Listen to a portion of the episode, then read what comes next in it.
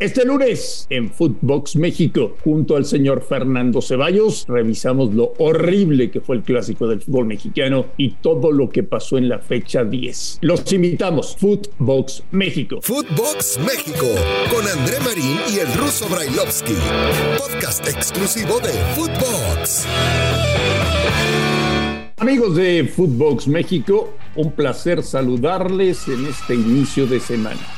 Hoy es martes 14 de marzo y ya se fueron 10 jornadas en primera división. Y tenemos mucho, pero mucho que compartir y platicar con todos ustedes. Fernando Ceballos, Fer, te mando un abrazo, ¿cómo estás? Fuerte abrazo, André. Bien, bien, pues eh, un fin de semana con sorpresas en el fútbol mexicano, con partidos que esperábamos mucho más y no pasó nada y otros tantos que terminaron siendo muy agradables. ¿eh? Fue horrible el clásico. Fue horrible, fue horrible. Horroroso, espantoso, sí.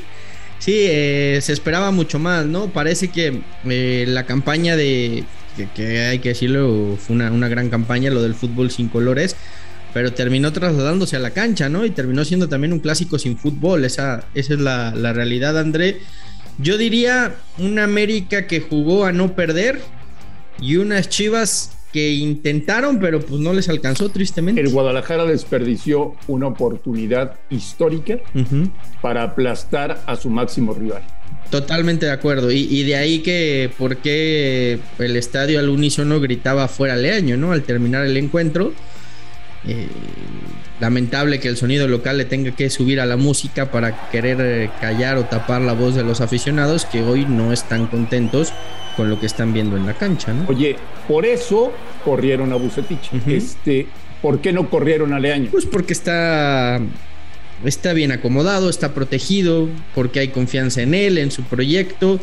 Eh, su porcentaje de efectividad es, es menor al que tenía Bucetich yo diría que por momentos el equipo juega bien, juega de una manera agradable, pero pues al final de cuentas eso no sirve de nada si no consigues los resultados. Y, y, lo acabas de decir, André, dejó ir una oportunidad de oro. Jugaba contra el peor equipo de la temporada, un América que, que no sabe a qué juega, un América desconectado, con, con el ánimo caído.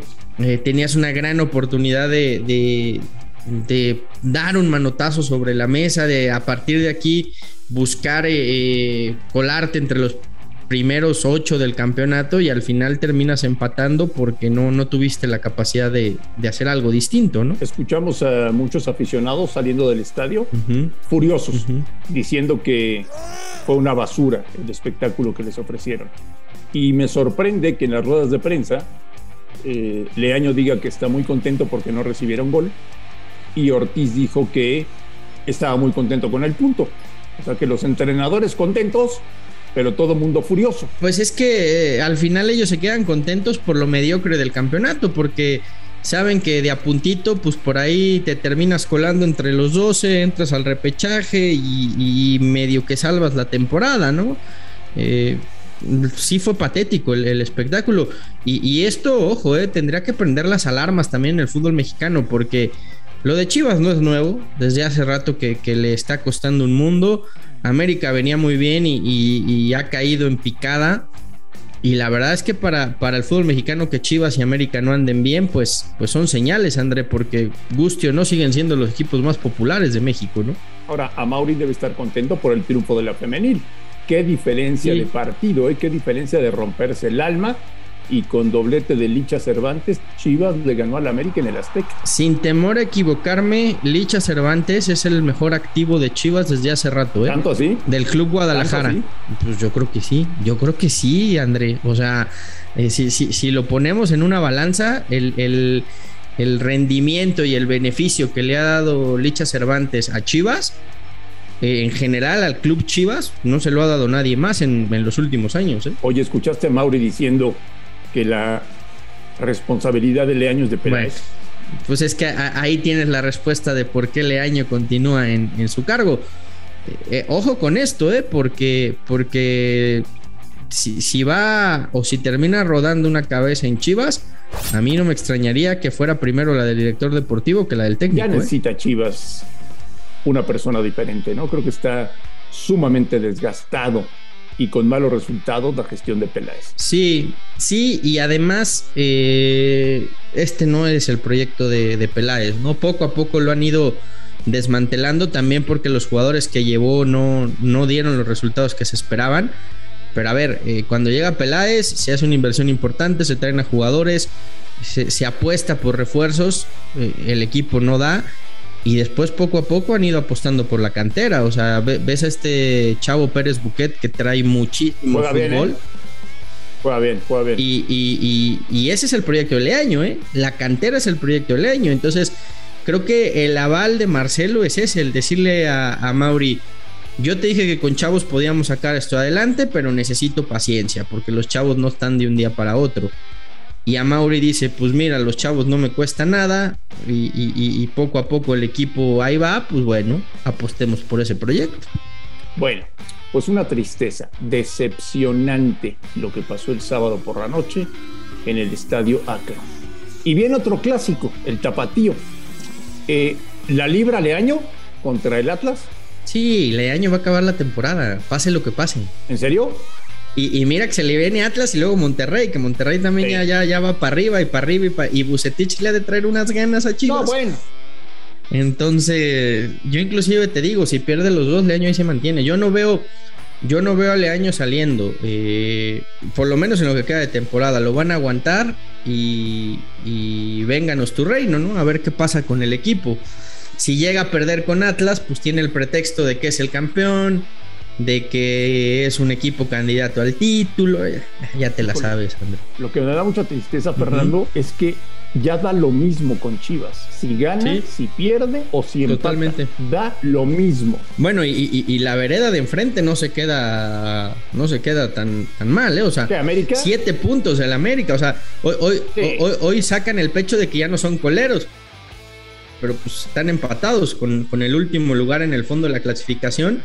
Y yo te lo digo, a este ritmo América no alcanza ni repechaje. ¿eh? Yo creo que no. Y no quedar ni entre los 12, aquello va a ser un, un tormento. Y, y, pareciera que en América no pasa nada tampoco. No que pasa dicen, nada. no vamos a calificar y, y, da igual, ya veremos el próximo torneo que pasa. De acuerdo, no pasa nada. No pasa nada, más. No pasa nada, ya cálmate. Bueno, fecha 10. Pachuca, líder. Vaya historias tiene el fútbol mexicano. Almada. Oye, que, que, que, que, aprendan, perdón, que aprendan de otras latitudes, ¿no? Ganan 3 a 0 y los abuchean. Claro. Oye, Almada se queda sin trabajo un día. Pachuca exploraba uh -huh. otros técnicos.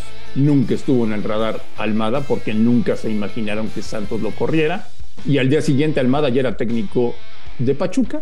El matrimonio Almada con este plantel está funcionando de maravilla. Juegan muy bien, sacan resultados y son el primer lugar de la tabla. Porque ha sabido conectar con, con, el plantel, porque es un tipo que sabe trabajar con jóvenes, porque entendió que había talento en Pachuca, pero había que combinarlo con, con dinámica, que este equipo para sacar resultados tenía que ser mucho más, más ágil, mucho más eh, vertical, y, y la verdad es que está haciendo un trabajo extraordinario eh, era un técnico ideal para Chivas, ¿eh? por la manera en la que, en la que trabaja Almada y, y sí. por cómo sabe explotar a los jóvenes. Y, Pachuca lo, lo, aprovechó y lo está haciendo de manera, de manera fantástica, porque tampoco es que haya muchas diferencias al, al, plantel que tenía Pachuca en torneos anteriores. Lo que cambió fue el técnico que con dos o tres matices ha puesto este equipo en lo más alto de la clasificación. Oye, Fernando, si Ariel Holland tiene la dignidad de presentar su renuncia siendo subcampeón del fútbol mexicano y sexto de la tabla general, ¿cuántos no tendrán que hacer lo mismo? Bueno, Ma Marcelo el primero, ¿no? Marcelo Michele Año el, el, primero, sí, sí, lo, de Holland yo creo que es, es para aplaudirle. Eh, fue una semana muy mala para el León, que, que un León que también hay que decirlo, eh, se ha caído, me parece, futbolísticamente hablando, y hoy es el León de Holland, ¿eh? Ya, ya del, del León de Ambriz queda poco o nada. No queda nada. Y, no queda y nada. vienes de que te goleen en la Conca Champions, de que estás a punto de fracasar en el primer objetivo que tenía León, que era la interno, internacionalización del club. Luego vas contra Tigres y también te pasan por encima y aún así Holland dice aquí está. También me parece sensata la decisión de la directiva, ¿no? Eh, no vas a echar a un tipo que te acaba de ser subcampeón, que hoy te tienen puestos de, clasificación, que si bien es muy probable que quedes eliminado en Conca Champions, en la liguilla todo indica que vas a estar, entonces creo que la decisión también es sensata de la directiva de León decir, no, ¿para qué cambiar ahorita? Aguantemos, veamos cómo termina el torneo y ya tomamos una, una decisión al respecto. Pero sí, la humildad de Holland ahí está. ¿eh? Después de la exhibición del sábado de Tigres, ¿Lo ves como el máximo candidato a ser campeón? De sobra, André. Para mí es la plantilla más completa del, fútbol mexicano, ¿eh? Y lo vemos semana a semana simplemente por, por, los cambios que realiza. O sea, cuando ves que que, entra Carlos González, que entra el Diente López, que entra Sebastián Córdoba, que entra Sotelo, que tiene un problema en defensa y tiene a Diego Reyes porque ahora metió allá la de titular, pues te das cuenta que es, que es la mejor plantilla de sobra del fútbol mexicano. A eso agrégale que han entendido la perfección de Miguel Herrera, que Miguel es un, un técnico más que probado en el fútbol mexicano. Sí, para mí es el rival a vencer. Creo que, abajito pondría Cruz Azul como otro de los serios candidatos que va a estar ahí peleando. Y, por Pachuca, por Pachuca. Y me parece que, que no hay que descartar estos rayados de, de Bucetich, ¿eh? porque también ha, encajado perfecto Buce y con la plantilla que tiene, cuidado. ¿eh? Oye, perdió el invito el Puebla. La sorpresa, el, el San Luis, ¿no? Jardín lo ha hecho muy bien desde que llegó. Eh, sí, la verdad, muy bien. Eh, lo termina ganando ahí sobre la hora el Atlético San Luis eh, también Puebla me parece que ya se empieza a atascar, porque lo hemos visto sufrir en los últimos partidos, lógico y natural, porque no, no es la mejor plantilla de, la liga, pero pues había suplido muchas carencias de jugadores con, el conjunto, ¿no? Vamos a ver hasta dónde le alcanza Puebla, que, va a estar también ahí por, por lo bien que está trabajado el equipo. Bueno, pues se nos viene una semana cargadita. ¿Por qué? Mañana se juega el pendiente Monterrey Juárez. Luego tenemos los partidos de vuelta de cuartos de final de la CONCACAF Liga de Campeones, donde León y Pumas tienen un panorama negro. Vamos a ver cómo le va Cruz Azul en Montreal. Y luego ya viene la jornada 11, que tiene dos clásicos. El Tapatío, que se juega el domingo, y el Regio, que paraliza la ciudad de Monterrey durante toda la semana, porque se enfrentan el sábado Tigres y Rayados. Estamos llegando a una zona de definición importante en el campeonato para ver quiénes clasifican y quiénes fracasan. Fernando Ceballos, te mando un gran abrazo y estamos en contacto a lo largo de la semana.